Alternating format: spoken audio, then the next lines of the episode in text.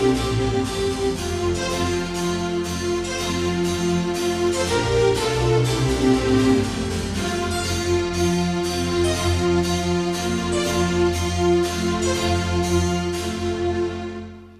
学講座1万9046回でございます。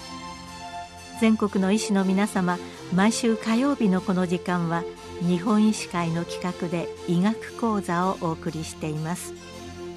今日はスギ花粉症に対する舌下免疫療法について日本医科大学多摩長山病院耳鼻咽喉科准教授後藤実さんにお話しいただきます。スギ花粉症は昭和38年に斉藤洋三先生によって発見された我が国固有の花粉症です。戦後に行われた杉やヒノキの植林によってその後数十年経って大量の花粉が広範囲にさらに長距離を飛散するようになり多くの国民に花粉症症状を引き起こすようになりました。スギ花粉症の有病率は最新のデータでは全国で約38%に達しています。10年前の結果と比べても10%以上増加しており今後もうしばらくはスギ花粉症患者が増加するだろうと考えられています。10歳未満の小児で増加が著しいだけでなく10歳代から50歳代まで45%程度の有病率を示しており学業や仕事に最も忙しい年代の約半数がスギ花粉症に悩まされているという結果でした。関東ではスギ花粉は2月中旬から飛び始め3月末頃まで飛び続けます。その後スギ花粉と抗原性の極めて類似したヒノキ花粉が4月から5月上旬まで飛びスギ花粉症と同様の症状を引き起こします。スギ花粉症の患者の7割から8割はヒノキ花粉症も持っているのでほとんどのスギ花粉症の患者は2月から5月まで症状があります。その間は適切な治療をしっかりと継続することが重要です。アレルギー性鼻炎や花粉症の治療には4つの大きな柱があります。まずマスクやメガネをして花粉を吸い込まないようにすることが大切です。地域的に花粉の多い関東から東海地方では有病率が高く結果的に重症患者も多くなります。晴れて風の強い日などは花粉が多く飛び症状がひどくなりますが雨の日など花粉が少ないと症状は軽くなります。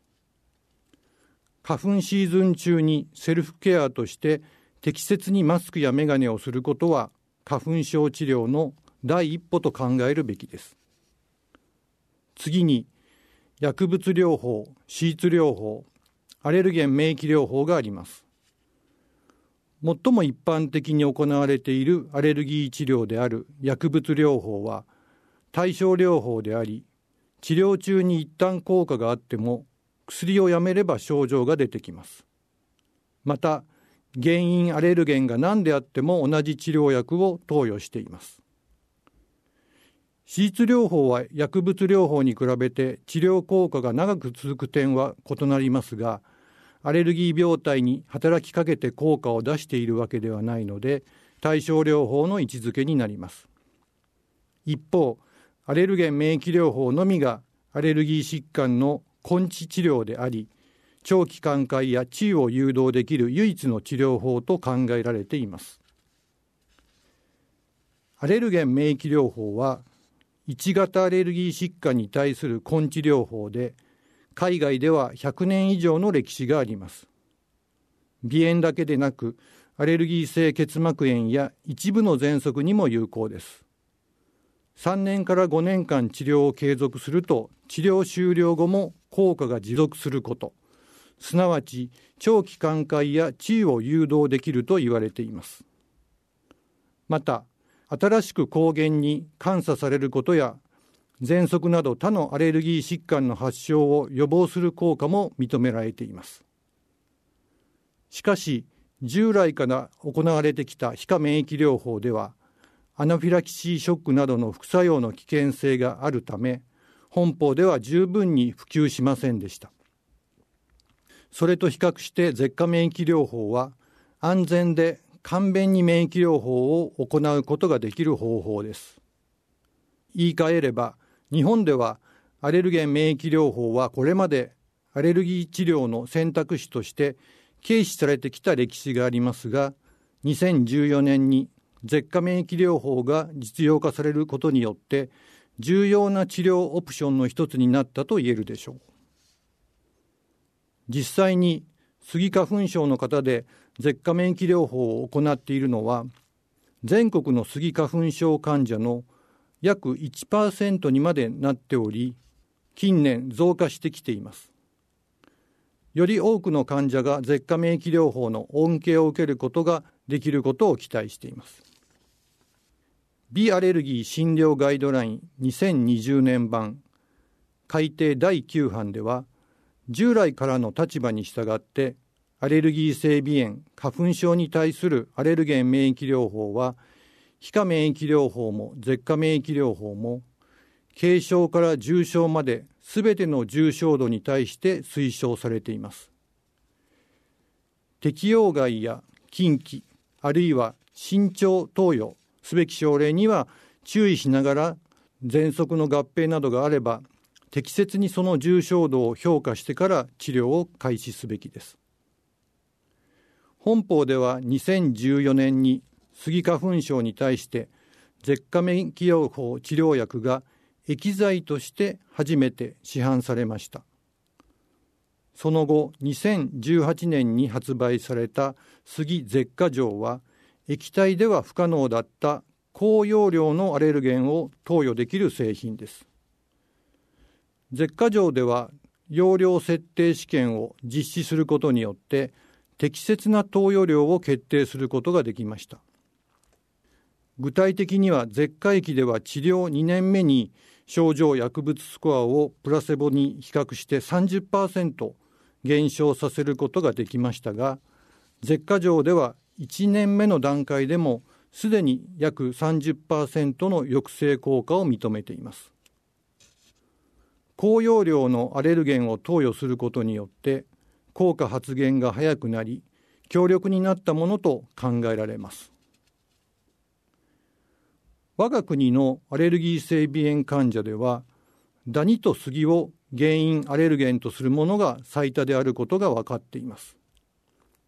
杉舌下錠の後ダニ舌下錠が市販されると双方の舌下免疫療法を併用する方法が臨床現場に必要になってきました。いくつかの医療機関では午前中にダニ午後に杉というように間隔を空けて投与する方法が試みられある程度安全に実施することが確かめられてきました。そこで我々は国内で多施設共同臨床研究を計画し併用療法による副作用の頻度や種類を評価することにしました。3ヶ月間の研究中初めの1ヶ月間はダニまたは杉を単独で投与し2ヶ月目から3ヶ月目は両方の併用を行います。併用は5分以内の間隔で2剤目を投与することにしこの時に発生する副反応の種類と程度について評価しました。その結果どちらを先に投与しても副反応の発現頻度は変化せずまた併用しても重篤な副反応が発生することなく副反応の種類も単独と変化しないことが分かりました。以上のことから5分以内に併用した場合の安全性を確認することができ広く国内で併用療法が実施できるエビデンスが構築できたものと考えています。もう一点最近興味深いデータが報告されました。杉舌下錠の臨床試験では1シーズン目に容量設定試験を実施し2から3シーズン目には長期投与の有効性を検証し4から5シーズン目には試験薬を一切投与せず症状薬物スコアを評価するという非常にハードルの高いユニークな試験デザインが実施されました。つまり治療終了後に有効性が続くのかどうか検証するための試験を行ったということになります。プラセボ投与群と実薬群において治療終了後の症状薬物スコアを比較すると実薬群では3シーズン実薬を投与した場合投与終了後2シーズン目までプラセボ群よりも統計学的に優位に症状薬物スコアを減少させる効果が継続していました。これはアレルゲン免疫療法によって長期的な効果が実証された国内での初めての報告です。この放送をお聞きになって舌下免疫療法を始めてみようと考えられている先生方にどのような手続きが必要なのか説明します。まず舌下免疫療法を行う場合には e ラーニングを受講していただく必要があります。さらに実際に処方する医療機関名と万一に備えて緊急搬送先医療機関名を登録することによって初めて処方可能になるという仕組みがあります。また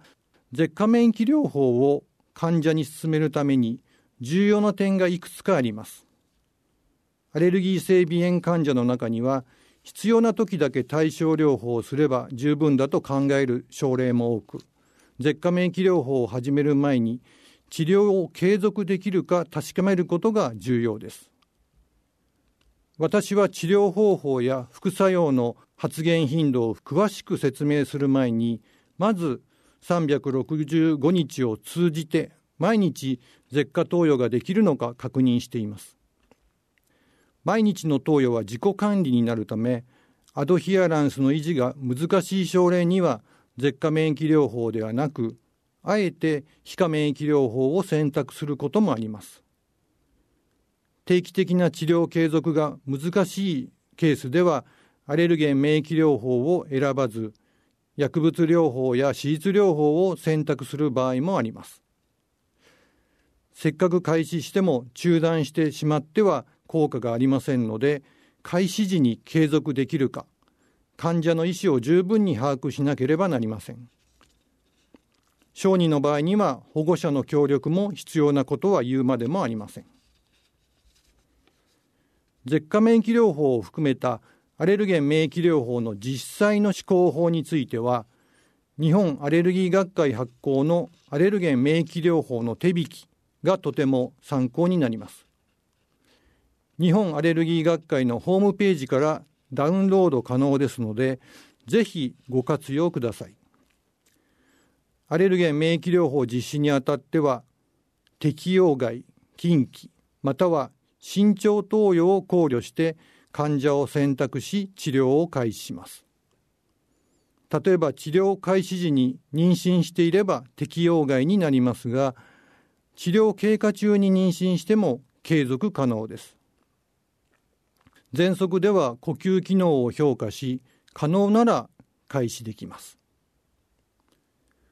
舌下免疫療法では皮下免疫療法のように患者ごとの治療濃度を決める必要はないので、すべての患者に一律のスケジュールで投与していきます。舌下免疫療法治療薬の種類によって若干異なりますが、低用量から開始し、数日から1週間経ったら維持量、つまり高用量へ増量します。舌下免疫療法は重篤なアナフィラキシーの危険性が低く今のところ国内で死亡例は報告されていません。喘息や食物アレルギーの合併例ではアナフィラキシーの報告がありますが出現頻度は0.1%未満です。しかし全身反応が少ない反面ほとんどの症例で軽度の局所副反応が治療開始後早期に発生します。副反応は治療を継続すると次第に起こらなくなります。舌下免疫療法では口腔創溶管口腔浮腫咽頭刺激感などが多いと報告されています。舌下免疫療法は決められた通りに定期的に治療することが原則ですが風邪などの感染症罹患時や寝不足など体調が悪い時には決して無理をせず投与を控える判断も必要です。これまでの臨床研究や臨床試験の結果を見ると副反応の発生時期は1ヶ月以内が最も多いという結果でした。したがって舌下免疫療法開始後1ヶ月間は特に副反応の発生や対応に注意する必要があります。治療開始時はしばらく抗ヒスタミン薬を適宜使用するのが良いと思います。スギ花粉症の場合はアレルゲン暴露を受けない時期に開始するので抗ヒスタミン薬の頓用で問題ないことがほとんどですがダニは常にアレルゲンに暴露され症状も出現している状態で舌下免疫療法を開始するので数ヶ月間はそれまで使っていた薬物療法を継続しながら舌下免疫療法を実施し症状が軽症化すれば薬物を減量していきます。海外の報告では舌下免疫療法はアドヒアランスが極めて悪く継続できる患者の率は少数だったという報告もありますが国内の処方箋データに基づいて治療継続率を検証すると8割程度の症例が1年以上中断せず継続できたという結果もあります。この結果は治療開始時に治療継続の必要性を十分に理解させること。そして適切に治療導入をすることによって治療を中断することが少なかったためだと思います。最後に本日の内容についてまとめます。スギ花粉症は現在もなお増加しており特に低年齢の患者が増えています。薬物療法などの対症療法ではなく根治的治療である舌下免疫療法は有効性が高く治療終了後にも効果が持続することが確かめられました。副反応はほとんどが局所反応のみで重篤なものは極めて少ないことが分かりました。適切に説明をして舌下免疫療法を開始することによって高いアドヒアランスを保つことが可能です。初めて治療を開始する先生方は e ラーニングを受講しいくつかの手続きを行う必要があります。国民病とも言われるスギ花粉症に対して舌下免疫療法は非常に有益な治療方法でありより多くの患者がこの恩恵を受けることを期待しています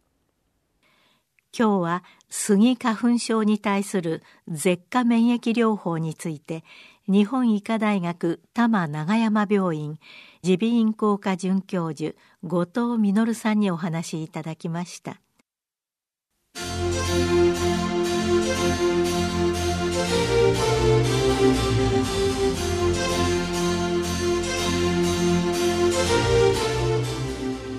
それではこれで日本医師会の企画でお送りいたしました医学講座を終わります。